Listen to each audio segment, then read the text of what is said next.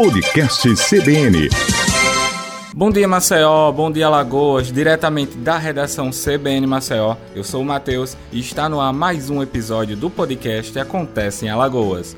Hoje eu começo o episódio desejando um feliz Dia da Mulher a todas as mulheres. Mães, avós, tias, empresárias, médicas, jornalistas, professoras, donas de casa e todas as mulheres que estão nos ouvindo sejam sempre lembradas e homenageadas independente de uma data em específico. Vocês têm o poder de serem o que quiserem. E para começar a semana ou até mesmo o Dia da Mulher, com uma programação especial no nosso podcast, vamos falar da saúde da mulher. O acesso à saúde integral, humanizada e de qualidade é um direito que pertence a todas as mulheres. Um ponto importante para o cuidado com a saúde da mulher é estimular o autocuidado, ter conhecimento sobre o seu próprio corpo e ter mudanças no estilo de vida. Isso em busca de uma saúde melhor, de uma qualidade de vida melhor e um bem-estar melhor. Por isso, para falar melhor do assunto, eu convidei para participar do nosso podcast a enfermeira Dayana Regis, que vai nos ajudar e ajudar principalmente você, mulher, a entender alguns dos muitos pontos em relação aos cuidados do corpo da mulher. Dayana, seja bem-vinda. Primeiramente, eu gostaria de lhe desejar um feliz Dia da Mulher e vamos entrar no assunto que nos interessa, que é a saúde da mulher. Acredito que o ponto mais importante para a mulher, falando delas agora em específico, seria a importância da realização de exames periódicos e se cuidar em relação ao câncer de mama, correto? Bom dia, pessoal. Bom dia, Matheus. Então, como você falou, a realização desses exames periódicos é indispensável para a vida da mulher, porque através dele a gente consegue diagnosticar doenças e tratar de forma precoce, além de receber as orientações corretas para saber como tratar essas doenças. É, há certos exames na vida da mulher que merecem uma atenção especial, como por exemplo a mamografia para identificação de câncer de mama e o Papa Nicolau, conhecido popularmente como citologia, que é para identificação de câncer de colo do útero. Esses exames eles têm um, um importante papel na vida da mulher. E aí entrando nessa questão, nós temos o câncer de mama. Ele é hoje considerado um importante problema de saúde pública, muito relevante aqui no Brasil. É uma das principais causas de morte entre as mulheres, considerada a segunda causa de morte. É, sua incidência anual é de cerca de 29,7%, sendo responsável de, por 16,4% de óbitos em mulheres aqui no Brasil. Segundo o Instituto Nacional do Câncer, só em 2020 aqui no Brasil mais de 66 mil mulheres desenvolveram esse tipo de câncer. E aí a gente tem um mês de outubro como um mês que se propagou o um mês internacional de conscientização para o controle de câncer de mama, no famoso Outubro Rosa, mas vale destacar que não apenas no Outubro Rosa que a gente precisa dar uma atenção às nossas mamas, e sim durante todo o ano. Afinal, quanto mais cedo a gente identificar um possível câncer de mama, melhor prognóstico, melhor tratamento e uma chance de cura bem mais alta. Entre os sinais e sintomas, a gente pode destacar aí o aparecimento de nódulos ou caroço fixo e geralmente ele é indolor. A pele da mama está avermelhada, com aspecto de casca de laranja, alterações no bico do peito, pequenos nódulos nas axilas ou no pescoço, saída espontânea de líquido anormal pelos mamilos e outra coisa que a gente precisa destacar é que essa detecção precoce ela pode ser feita em fases iniciais. Grande parte dos casos que são detectados em fases iniciais é pela própria mulher. Quando detectada na fase inicial, os tratamentos são menos agressivos e a taxa de sucesso é muito satisfatória. Então, assim, a mulher precisa estar atenta ao seu órgão, ao seu corpo. E hoje a gente não preconiza mais o autoexame da mama como antigamente, mas sim a gente preconiza que a mulher faça o autoexame no momento que achar necessário, no momento que achar importante fazer, para que seja detectado precocemente esse tipo de câncer. Quanto à prevenção, cerca de 30% desse câncer de mama ele pode ser evitado com a adoção de hábitos saudáveis, como por exemplo a prática de atividade física, uma alimentação saudável, a manutenção do peso corporal, evitar o consumo de bebidas alcoólicas, a amamentação também e evitar o uso de hormônios sintéticos. Diana, vamos aproveitar que esse apanhado geral em relação ao câncer de mama foi falado e vamos contextualizar aí as nossas ouvintes como o outro tipo de câncer que também atinge as mulheres, que é o colo do útero que também acontece aí em muitos casos. A senhora poderia nos explicar os seus fatores de risco, as medidas de prevenção para auxiliar aí todas as mulheres que estão nos ouvindo? O câncer de colo do útero também é um câncer bem incidente nas mulheres aqui no Brasil. É considerada a quarta causa de morte entre as mulheres aqui. E assim, uma das principais causas desse câncer é a infecção persistente do papilomavírus humanos, o HPV. Geralmente, a infecção por esse vírus ela não causa doença, na maioria das vezes. Porém, em alguns casos, ocorrem alterações celulares que podem evoluir para um câncer. Essa infecção ela é contraída através da via sexual e aí quando a mulher entra em contato com o HPV, principalmente os tipos 16 e 18, eles têm uma chance de causar o câncer de colo do útero. 70% dos cânceres de colo do útero são causados pelo HPV do tipo 16 e 18.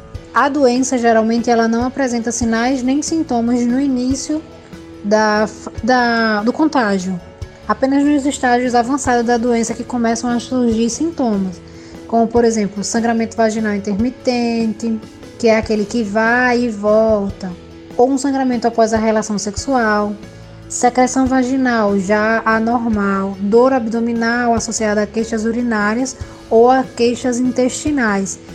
Quando a mulher começa a apresentar esses sintomas, geralmente ela está em uma fase avançada do câncer de colo do útero.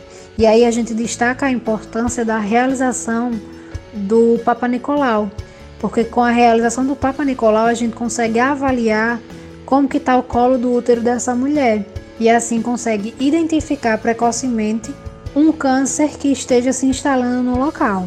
Com relação aos fatores de risco, a gente tem múltiplos parceiros ou início precoce da atividade sexual, o tabagismo, porque a doença está diretamente relacionada com a quantidade de cigarros fumados, que faz com que diminua é, a imunidade da mulher e aí passe a apresentar essas alterações celulares.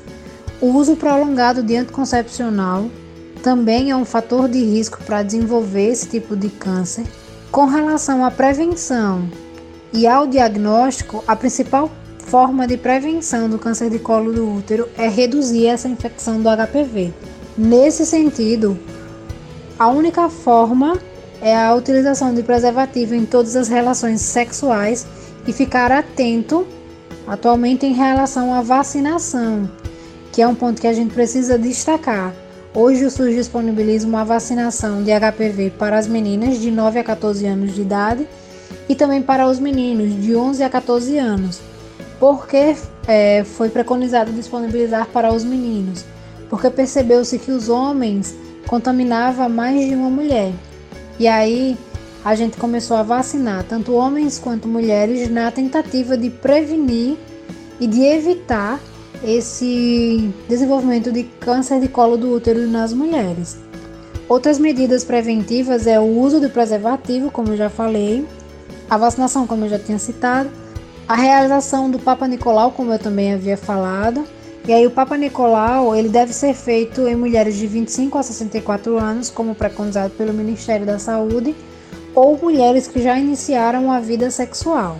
Continuando a falar sobre a parte física, nós precisamos falar também das principais mudanças do corpo feminino nas diferentes fases da vida da mulher. Vamos começar a falar da puberdade. É, Diana, a senhora poderia explicar, nos explicar, na verdade, quais são essas principais mudanças no corpo feminino e como as adolescentes devem cuidar neste momento ou nesta fase da vida? Com relação à puberdade, a puberdade é uma sequência de eventos em que ocorrem mudanças físicas. Em geral, essas mudanças ocorrem entre 8 e 13 anos. Elas são reguladas por alterações nas concentrações de hormônio que são produzidos pela hipófise e é esses hormônios quem regula todas as mudanças que ocorrerão durante a puberdade. Geralmente a puberdade se inicia com o crescimento dos seios, pouco tempo depois começa a aparecer pelos pubianos e pelos axilares. E aí, depois desses pelos, a, a menina ela apresenta um crescimento repentino, que a gente chama de estirão. O intervalo entre esse aumento da mama e a primeira menstruação é geralmente cerca de 2 a 3 anos, porém isso não é regra. Há meninas que apresentam a primeira menstruação antes de 2 ou 3 anos. Outra fase da vida da mulher é a parte da gestação. Diana, quais as principais mudanças durante o período gestacional e como as mulheres, neste momento turbulento, devem se cuidar e cuidar do seu bebê que está prestes a a nascer? Porque eu acredito que a gravidez seja um dos períodos com mais modificações na saúde da mulher. O corpo aí ele tem que se modificar para receber esse novo bebê. E nesse período de pandemia, principalmente com esse novo vírus, as grávidas cada vez precisam ter mais cuidados e muitas precauções. Com relação à gestação, a gente destaca que a gestação ela causa modificações em todos os órgãos, em todos os sistemas maternos.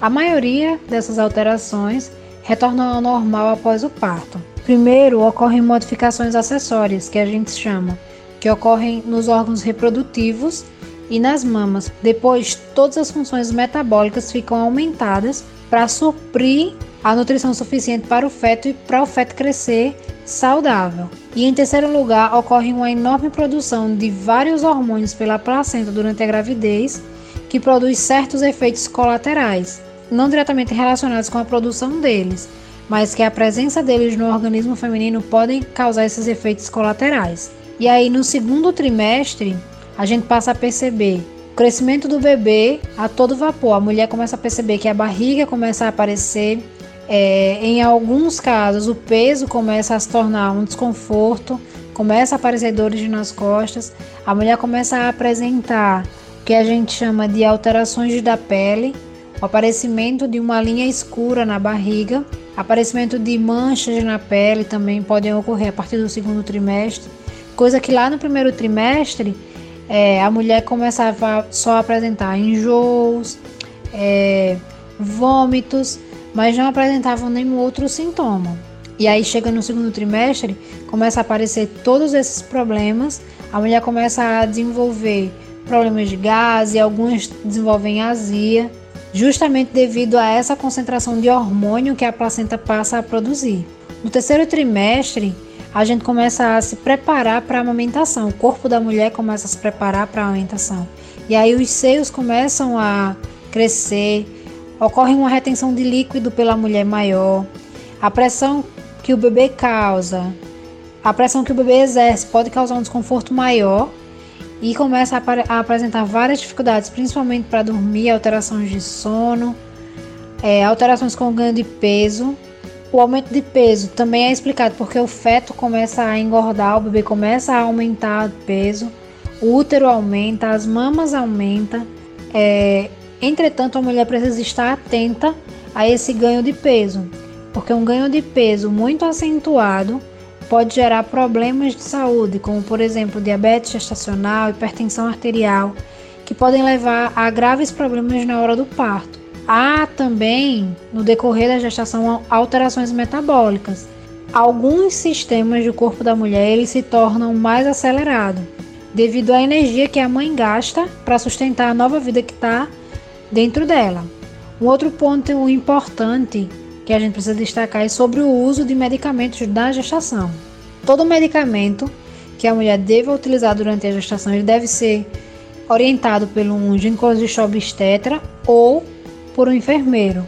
E principalmente que seja durante o pré-natal, que é importantíssimo para acompanhar o desenvolvimento do feto e orientar quanto aos problemas que a mãe possa apresentar principalmente problemas no que se refere aos incômodos que a gestação gera, como aumento de gases, constipação, enjoos, dores de cabeça, entre outros, que são problemas recorrentes na gestação. No que se refere ao momento de pandemia que nós estamos vivendo, é, é, válido ressaltar a importância dos cuidados quanto ao uso da máscara, uso do álcool em gel, caso não seja possível lavar as mãos com água e sabão, é, o distanciamento social, uma vez que a gente ainda não tem estudos suficientes para comprovar qual é a relação do Covid com a gestação. não conseguimos ainda identificar se há alguma relação com o desenvolvimento do feto. A única coisa que estamos percebendo até o momento é que as mulheres gestantes apresentam sintomas mais leves, entretanto, mulheres que estão no terceiro trimestre de gestação têm uma chance maior de ter um parto prematuro. Por isso é válido destacar mais uma vez a importância quanto aos cuidados no uso de máscara, no uso de, do álcool em gel, no distanciamento social, para que a gente evite problemas futuros na gestação. E chegamos agora na última fase da mulher, que é a menopausa. Essa é a fase de transição entre a vida fértil e o encerramento do ciclo de fertilidade do corpo feminino. Diana, o que acontece com o corpo feminino nesta fase? Com relação à menopausa, é uma fase que ocorre em média dos 45 aos 55 anos. Nessa fase a gente percebe uma queda abrupta de hormônios no organismo feminino e também a interrupção da menstruação. E aí, com essas alterações, a mulher passa a apresentar alguns sintomas, como por exemplo, os sintomas vasomotores. O que significa isso? É quando a mulher passa a ter calor ou frio, como elas dizem, do nada. Distúrbios do sono, tem mulheres que passam a ficar com insônia, cansaço, fadiga, dores no corpo e umas até entram em sofrimento por conta disso, porque todo o seu organismo passa por uma nova alteração. Além dessas alterações, de, desses sintomas que a gente citou, tem também a alteração cognitiva. Tem mulheres que passam a ter perda de memória, tem mulheres que passam a ter quadros depressivos, a ter ansiedade. Há também mulheres que começam a apresentar problemas no aparelho urinário, como por exemplo, secura vaginal, irritação da vagina, infecções urinárias recorrentes. E aí é importante destacar que algumas mulheres vão precisar fazer uma reposição hormonal. E essa reposição hormonal ela precisa ser orientada pelo médico responsável, geralmente o ginecologista que vai fazer esse acompanhamento e essa orientação. Entretanto, a gente precisa ter atenção, uma vez que a reposição hormonal por muito tempo, por um longo período, pode levar a mulher a desenvolver câncer de mama. Outro fator que vale destacar é que mulheres que tiveram câncer de mama e que fizeram tratamento de câncer de mama geralmente vão ter que buscar alternativas para esse tratamento caso seja necessário essa reposição hormonal. E aí é importante que a gente também esteja atento a essas alterações no organismo da mulher já na fase idosa, que é quando a mulher passa a entrar na menopausa, para que a gente consiga atender a esse público e compreender, principalmente, os problemas que essa mulher passa a apresentar a partir de agora. E nesse contexto de pandemia e também, claro, sem esse contexto, a saúde mental também é de extrema importância saindo um pouco da saúde física, que também não deixa de ser importante, mas a saúde mental também é muito importante, ou tão importante quanto. É necessário estar atento aos possíveis problemas e buscar ajuda profissional. Quadros como depressão, ansiedade, estresse têm que ser tratados corretamente para garantir o bem-estar, claro, no seu cotidiano. Então, Dayana, para encerrarmos a nossa conversa, a senhora poderia aconselhar nossas ouvintes a manterem uma vida saudável e se manterem sempre com a saúde, tanto mental quanto física, em dia? Com relação a essa questão da saúde mental, a gente precisa ter uma atenção, porque a mulher ela é mais propensa mesmo a desenvolver problemas relacionados à saúde mental, devido à cobrança que a mulher sofre da sociedade, além da carga de trabalho que por vezes é dupla ou tripla, há também a questão relacionada a alterações de hormônio que a mulher passa constantemente no decorrer da sua vida. E aí, por vezes, a mulher desenvolve problemas de ansiedade, é, depressão e até mesmo síndromes como, por exemplo, a síndrome de Burnout, que é caracterizada por uma exaustão extrema e aí a mulher ela não consegue identificar que ela está com uma síndrome instalada, que ela está com esgotamento profissional. E passa a, passa a comparar ou a perceber que isso está relacionado ao seu trabalho ou a outras coisas, ao corre-corre diário da vida da mulher. Mas aí a gente precisa ter atenção e quando perceber qualquer alteração na nossa saúde mental, na nossa saúde psíquica, buscar ajuda profissional para que a gente possa intervir e tratar de forma precoce antes que se gere um problema maior. É muito importante destacar essa, essa questão da saúde mental e principalmente agora no, na pandemia a gente conseguiu ver que aumentou muito os casos de mulheres com ansiedade, pelo fato de estarem em casa constantemente com trabalho, pelo fato de terem que dar atenção aos filhos e ao trabalho por via home office e ainda a casa, aos afazeres domésticos, como a gente chama. Um conselho que eu poderia deixar para as nossas ouvintes hoje é com relação a essa manutenção da vida saudável, que é tão importante desde criança até a gente chegar à juventude, porque um jovem saudável ele reflete em um idoso saudável.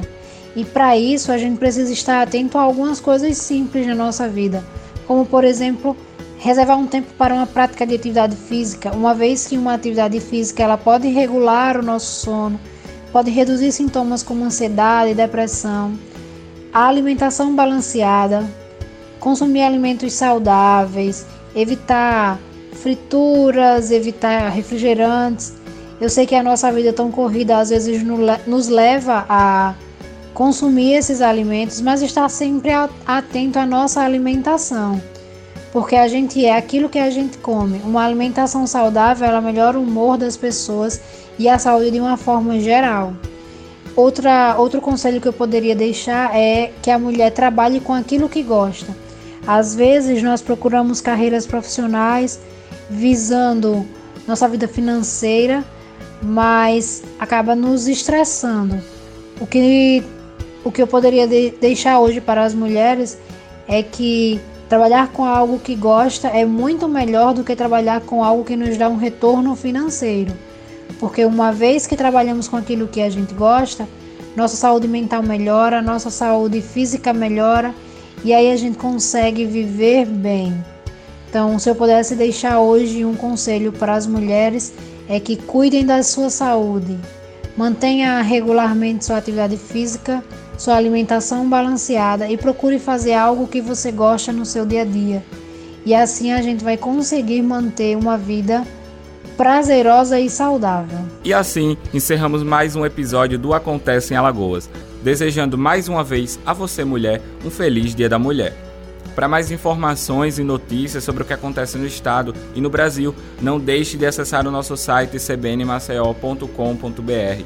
Você também pode interagir conosco através das redes sociais. É só procurar pelo CBN Maceió no Instagram e deixar os seus comentários, suas sugestões e suas dúvidas. Também você pode sintonizar na 104,5 e ficar por dentro de toda a nossa programação.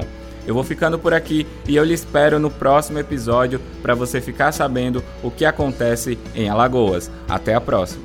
Podcast CBN